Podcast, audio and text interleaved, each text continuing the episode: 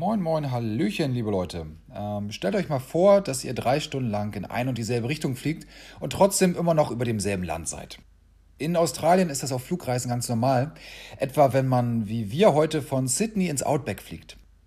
Das muss allerdings nicht heißen, dass man nicht im selben Land in eine ganz andere Welt eintauchen kann. Ähm, damit Vorhang auf für eine neue Traumreisenfolge, diesmal aus dem Red Center, dem roten Zentrum von Australien. Viel Spaß! Steine und Sterne. Uluru Katachuta Nationalpark, Australien. Rote Erde überall. Dazu tropische Temperaturen auch im Winter. Die Welt, sie glüht im Uluru Katachuta Nationalpark. Und mittendrin dieser riesige rote Stein, den wir schon vom Flugzeug aus gesehen haben. Nur ein großer Stein mitten in der Wüste, haben sie vorher gesagt. Das mag stimmen. Trotzdem haben wir den Mund vor lauter Ehrfurcht nicht mehr zubekommen, als wir beim Landeanflug auf den Conellen Airport im Nirgendwo Australiens über ihn hinweggeflogen sind. Das hier ist einer der wunderschönsten Steine der Welt, wenn man den Uluru denn so bezeichnen will. Uluru, sagt Shingi mit Betonung auf der letzten Silbe. Shingi wird uns und unsere kleine Reisegruppe in den kommenden Tagen durch das Red Center von Australien führen. Er kommt aus Simbabwe, schimpft auf Präsident Robert Mugabe und hat sich fernab der Heimat seinen Lebenstraum erfüllt. In Down Under zeigt der Reisenden die schönen Seiten der Welt. Erst hat er das für ein paar Jahre in Neuseeland getan, jetzt ist er seit längerem als Spezialist für die Reise zum Mittelpunkt Australiens im Einsatz. Seine gegerbte Haut zeigt uns, dass er schon seit einer ganzen Weile Touren durch die pralle Sonne anbietet, und sein breites Lächeln spiegelt wider, wie viel Spaß er dabei hat. Fast rund um die Uhr trägt er einen dunkelbraunen Cowboyhut. Damit schützt er seinen Kopf vor den Sonnenstrahlen, die die Gegend so sehr aufheizen, dass sie über weite Teile des Jahres kaum bewohnbar ist. Direkt am Flughafen hat Shingi uns mit seinem kleinen Reisebus abgeholt. Sein Lächeln ist ebenso echt wie herzlich. Insgesamt sind wir 16 Touristen, die das Gebiet rund um den weltberühmten Ayers Rock näher kennenlernen dürfen. Bis dahin gibt es zunächst ein wenig Sprachkunde. Uluru, sagt Shingi. Wer wolle, dürfe den großen roten Felsen auch Ayers Rock nennen, erklärt er. Die Aboriginals jedoch nennen den Stein Uluru, und zwar mit einem langgezogenen Vokal am Wortende. Uluru, wiederholt der gesamte Bus artig. Auch wenn Shingi eigentlich aus dem Süden von Afrika stammt, liegt ihm die Tradition seiner Wahlheimat besonders am Herzen. Der Uluru und die roterdige Region rund um ihn herum scheinen nicht nur sein Kapital zu sein, sondern auch sein Zuhause. Kurz verschwindet das breite Lächeln von seinen Lippen, als er uns erklärt, dass wir die Wahl haben, ob wir auf den Berg hinaufwandern wollen oder nicht.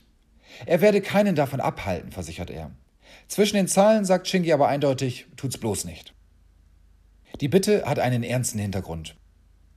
Der Uluru, den die weißen Siedler in den 1870er Jahren als Iris Rock benannt haben, ist den Aboriginals heilig. Sollte jemand von dem Berg abstürzen, würden sie in tiefe Trauer verfallen. Und das wolle schließlich keiner, sagt Shingi. Das hier ist und bleibt die Heimat der australischen Ureinwohner. Jedem in der Gruppe ist klar, nein, hier wird keiner von uns herumklettern, so viel Respekt muss sein. Und in einigen Jahren werden die australischen Behörden die sinnlose Kletterei letztlich gänzlich verbieten. Aufregend wird es im Red Center auch so allemal. Der weiße Bus ruckelt über eine Schotterpiste. Von außen ist er schon jetzt mit rötlichem Staub bedeckt. Als wir durch den Eingang des Nationalparks fahren, thront der mächtige rote Felsen dramatisch am Horizont. Dort wollen wir hin, zu dem Fleck Australien, der ebenso zum Nationalsymbol des Landes geworden ist wie das Känguru und die Oper von Sydney. Durch die Fenster des Fahrzeugs sieht es so aus, als wären die Scheiben des Busses rot getönt. Die ganze Landschaft hat einen dunklen Rotstich. Das gleiche gilt für die meisten der uns entgegenkommenden staubbedeckten Autos. Auch die von Aboriginals angefertigten Gemälde im Kulturzentrum des Parks sind in warmen Farben gehalten. Zu dem bräunlichen Rot gesellen sich ein kräftiges Gelb und verschiedene Orangetöne. Nachdem wir uns die Gemälde angeschaut haben, hat noch etwas die Farbe des Red Center angenommen. Unsere Schuhe, die uns in diesen Tagen durch die raue Natur Mittelaustraliens tragen sollen. All das ist Vorgeplänkel. Wie wir sind alle im Bus hier, um den mächtigen Uluru beim Sonnenuntergang und ein paar Stunden später noch einmal beim Sonnenaufgang zu sehen. Shingi berichtet uns von all den anderen Dingen, die wir auf unserer Reise entdecken werden. Eine Gesteinsformation namens Olgas, den Kings Canyon und die Stadt Alice Springs. Klingt alles ganz nett, aber der rote Steinfelsen ist der wahre Grund, warum wir alle hier sind. Uluru, flüstern wir uns leise zu, als wir aus dem Bus steigen. Shingi hat ihn in einem riesigen Schatten geparkt, dem Schatten des Berges selbst. Während wir auf die anderen warten, drehen wir uns einmal um uns herum, um die Landschaft in uns aufzunehmen. Abgesehen vom Uluru ist das Land hier so platt wie ein Kängurusteak. Wir können kilometerweit in die Ferne schauen, ohne auch nur den Hauch von Erhebungen oder Zivilisation zu erkennen. Erst jetzt fällt uns auf, dass doch nicht alles rötlich schimmert. Die Gräser sind savannengelb, die Bäume haben ein trockenes Grün. Ein rostroter Gesteinsweg führt dazwischen hindurch zum Berg. Die klassische Google-Hub-Form, die wir von Bildern kennen, erkennen wir von hier aus noch nicht. Aus knapp 50 Metern Entfernung sieht der Uluru eher aus wie eine kleine braunrote Berglandschaft. Ihre Einzigartigkeit besteht darin, dass sie sich 348 Meter in die Höhe erhebt, während in ihrem Umkreis das platte Outback herrscht. Ein Naturschauspiel, wie wir es noch nie gesehen haben. Es ist ein Berg im platten Shingi versucht uns zu erklären, wie solch ein Inselberg inmitten einer so unwirtlichen Gegend herausragen kann. Er spricht vom Amadeusbecken, das sich einst in der Region befunden hat, vom urzeitlichen Herabsenken des Meeresspiegels, von Erosion und Sedimentschichten. Ganz schön kompliziert. Wir stellen uns währenddessen vor, wie das Gebiet wohl vor 100 Millionen von Jahren ausgesehen haben mag. Es steht damals unter Wasser. Unter der Wasseroberfläche lagern sich Gesteine ab, die von den Wassermassen zusammengepresst werden. Eine der Gesteinsschichten wird durch Erdbewegungen unterirdisch verformt, wodurch an seinen beiden Enden zum einen der spätere Uluru und auf der anderen Seite die Olgas Gesteinsformationen aus der Erde emporsteigen und schließlich in die Höhe schießen. Die Ureinwohner der Region, die Anandu, haben für die Entstehung natürlich eine ganz andere Erklärung. Sie erinnern anhand von Spuren am Uluru an eine grausame Schlacht zweier Urvölker während der Traumzeit. Dabei kam es zu einem gewaltigen Erdbeben, wobei sich der Berg aus der Flachebene erhoben haben soll. Shingi erzählt diese Geschichte mit derselben Ernsthaftigkeit wie die wissenschaftliche Version von eben. Die Wahrheit, sie hat manchmal viele Varianten, die sich gegenseitig nicht ausschließen müssen. Die einzigartige Farbe erhält der Uluru übrigens durch die Verwitterung, wodurch die Eisenanteile des Gesteins rotbräunlich geworden sind. Er ist also wie eine Schraube an deinem Fahrrad, das du über längere Zeit draußen vor der Haustür stehen lassen hast. Regen und Luftfeuchtigkeit haben dafür gesorgt, dass die Schraube mittlerweile rostig geworden ist. In etwa das muss also mit dem Berg vor unseren Augen passiert sein. Nur eben in einem viel, viel größeren Umfang. Puh, ganz schön viele Informationen für unsere ersten Minuten am Roten Riesenfelsen. Ein erster Spaziergang auf dem Kunia Walk kommt genau zur rechten Zeit, damit wir all das verarbeiten und etwas durchschnaufen können. Mit offenem Mund kommen wir dabei dem Uluru Meter um Meter näher. Er ist mehr als drei Kilometer lang und wirkt aus der Nähe noch viel riesiger. Auf dem Rundweg, der einmal komplett um den Berg herumführt und gut zehn Kilometer lang ist, kommt uns ein Jogger entgegen. Er ölt ohne Ende, was bei den Temperaturen von gut 30 Grad und das im Winter kein allzu großes Wunder ist. Wir lassen es gemächlicher angehen als der Läufer. Es gibt unendlich viele kleine Dinge, die wir wahrnehmen. Das fängt bei der Stille der Steppe an, die nur durch leise, ehrfürchtige Gespräche unserer Mitreisenden unterbrochen wird. Wir entdecken die interessante Oberfläche des Gesteins. Wie auf der Schraube deines Fahrrads kann man die Verwitterung ganz genau erkennen. Teils 100 Meter lange Bergspalten haben sich im oberen Teil des Felsens geformt. In ihnen haben sich kleine Bäume und Büsche ein schattiges Plätzchen gesucht. Manche Teile des Ulurus wirken derweil wegen der Krater und ihrer Farbe ein wenig wie eine Marslandschaft. Und ein riesiger Bruch sieht aus wie das Maul eines Walfisches. Und wieder meldet sich Shingi zu Wort. Er weist auf zwei runde, vielleicht jeweils rund fünf Meter große Aushöhlungen hin. Sie befinden sich in etwa 100, 120 Metern Höhe und sehen aus wie zwei Köpfe, die sich anschauen. Shingi erzählt dazu eine Liebesgeschichte eines Paares aus der Traumzeit. Die Ureinwohner hatten also auch einen Sinn für Romantik.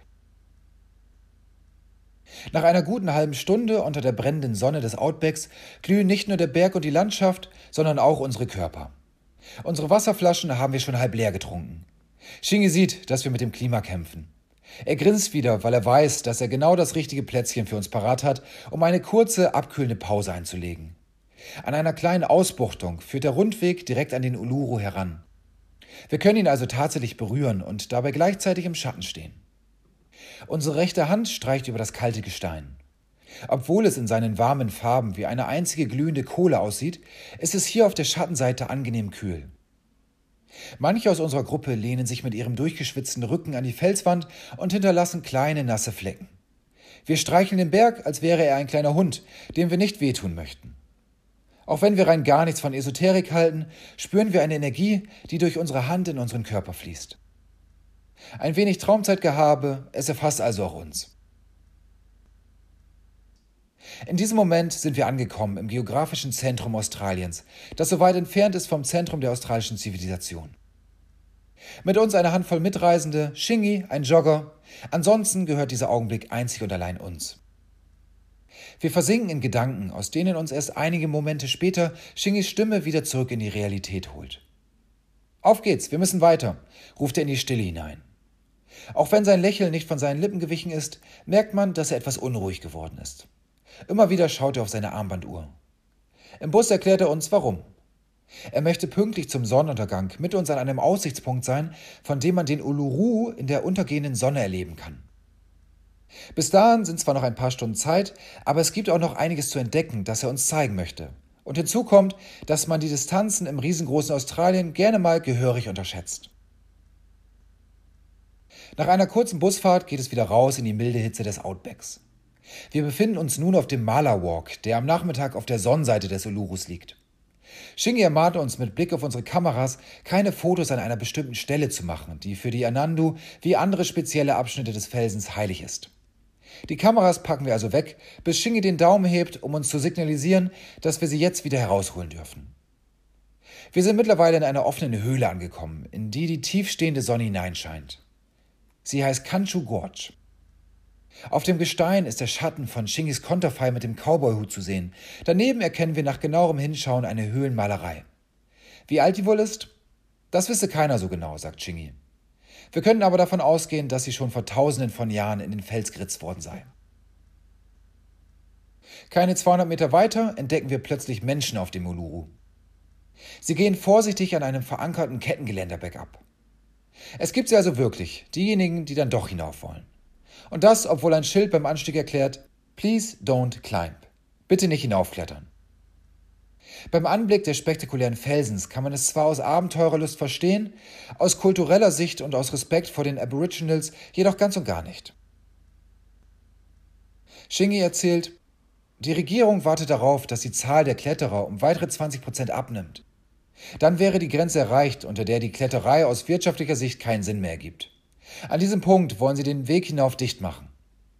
Dieser Punkt wird übrigens vier Jahre später endlich erreicht sein. Shingi macht derweil ein letztes Foto von uns. Dann scheucht er uns erneut in den Bus.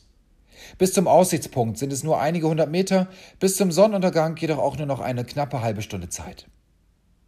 Aufgeregt wie Kinder vor dem ersten Schultag wippen wir im Bus hin und her.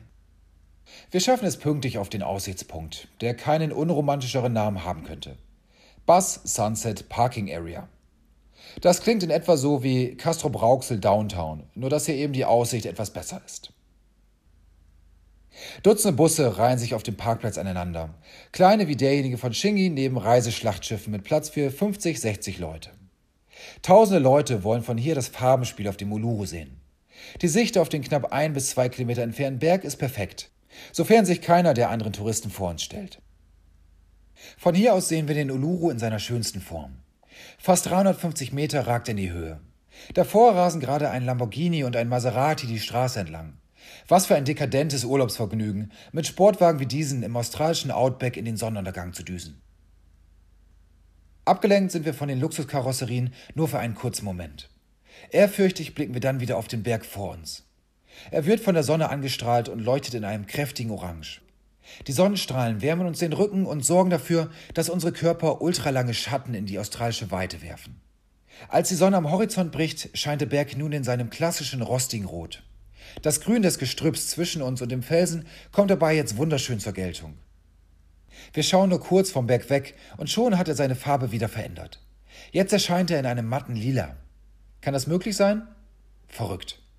Ehe wir es bemerkt haben, wechselt der Uluru wieder seine Erscheinung und liegt nun in ruhigem Braun in seiner Umgebung. Wir sind sprachlos. Das Ganze hat knapp 20 Minuten gedauert. In unserer Heimat gibt es so etwas nicht, dass Berge oder die Natur beim Sonnenuntergang ihre Farbe verändern. Oder doch? Das müssen wir einmal beobachten, wenn wir wieder zu Hause sind. Bislang dachten wir in der Hinsicht nur in zwei unterschiedlichen Kategorien. Hell und dunkel. Je nach Wetterlage und Tageszeit. Es scheint also auch noch etwas dazwischen zu geben. Wieder ist es Shingi, der uns aus den Gedanken reißt. Wie er uns zwischen all den Touristen gefunden hat, ist uns ein Rätsel. Sein Grinsen ist noch breiter geworden. Das hätte mich wirklich geärgert, wenn ihr das verpasst hättet, sagt er. In der Tat. Der Zeitdruck ist von ihm abgefallen, auch wenn man merkt, dass er nichts gegen Feierabend hätte. Zurück im Bus hängen einige aus unserer Reisegruppe mit gedankem verlorenem Blick aus den Fenstern ihren Erinnerungen an das gerade Erlebte nach. Andere schnattern wild und aufgeregt durcheinander. Wir schauen aus dem Fenster, um den Uluru noch einmal für diesen Abend zu sehen. Er ist mittlerweile nur noch ein riesiger Schatten.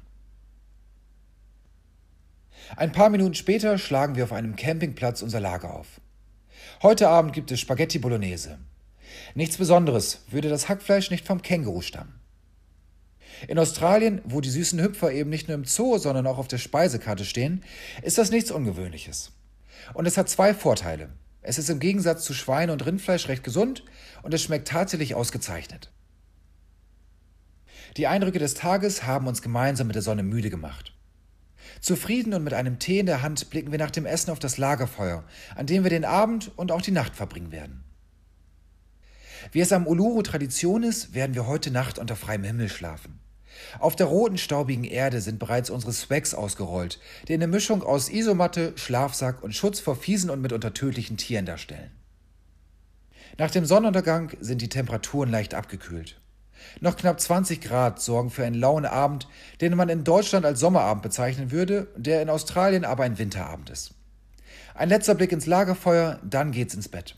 Zähne putzen, Schlafklamotten an, ab in den Swag. Wir lauschen den immer leiser werdenden Gesprächen der anderen, bis sie schließlich ebenfalls ruhig sind. Das Feuer ist langsam niedergebrannt, jegliche andere Lichtquelle ausgeschaltet. Es kehrt still im Outback ein. Der Uluru ruht wenige Kilometer entfernt, um uns morgen früh wieder mit seinen tollen Farben zu beglücken. Und vor unseren Augen folgt nun etwas, das mindestens genauso beeindruckend ist wie der Berg an sich, der Sternenhimmel. Die optische Explosion vor unseren Augen trifft uns vollkommen unvorbereitet. Vor unserer Reise hatten wir immer nur an den Uluru gedacht, an das rote Outback und an die anderen Gesteinsformationen, die in den kommenden Tagen auf uns warten werden. Dass wir dabei auch zur Milchstraße gefahren sind, das wird uns erst jetzt schlagartig bewusst. Rings um den Uluru und den Campingplatz ist die nächste Stadt hunderte Kilometer entfernt. Das sorgt dafür, dass kaum eine Lichtquelle unseren Blick in den Himmel stört. Die Landschaft um uns herum ist so rabenschwarz, wie wir es noch nie erlebt haben. Während wir auf dem Rücken in unseren Swags liegen, gewöhnen sich unsere Augen an die Dunkelheit. Erste Sterne sind zu sehen, dann immer mehr. Mit jeder Sekunde scheint sich ein neuer gebildet zu haben, ehe plötzlich eine weiße, schimmernde Fläche entsteht. Die Milchstraße. Zum ersten Mal in unserem Leben wird uns bewusst, dass sich die Erde tatsächlich dreht. Die Milchstraße zieht an uns vorbei, als wäre sie der Maserati, der vorhin vor dem Uluru an uns vorbeigerauscht ist. Unter uns rote Erde, wie es sie in dieser Masse wohl nur im Zentrum Australiens gibt. Um uns herum eine nahezu perfekte Stille, die nur von leisen Schnarchern unserer Mitreisenden unterbrochen wird. Unmittelbar vor dem Einschlafen begreifen wir endlich, nein, das hier ist nicht nur eine Reise zu einem roten Stein irgendwo in Australien. Es ist viel mehr als das. Damit sind wir am Ende unserer heutigen Traumreise. Bis nächste Woche. Ciao.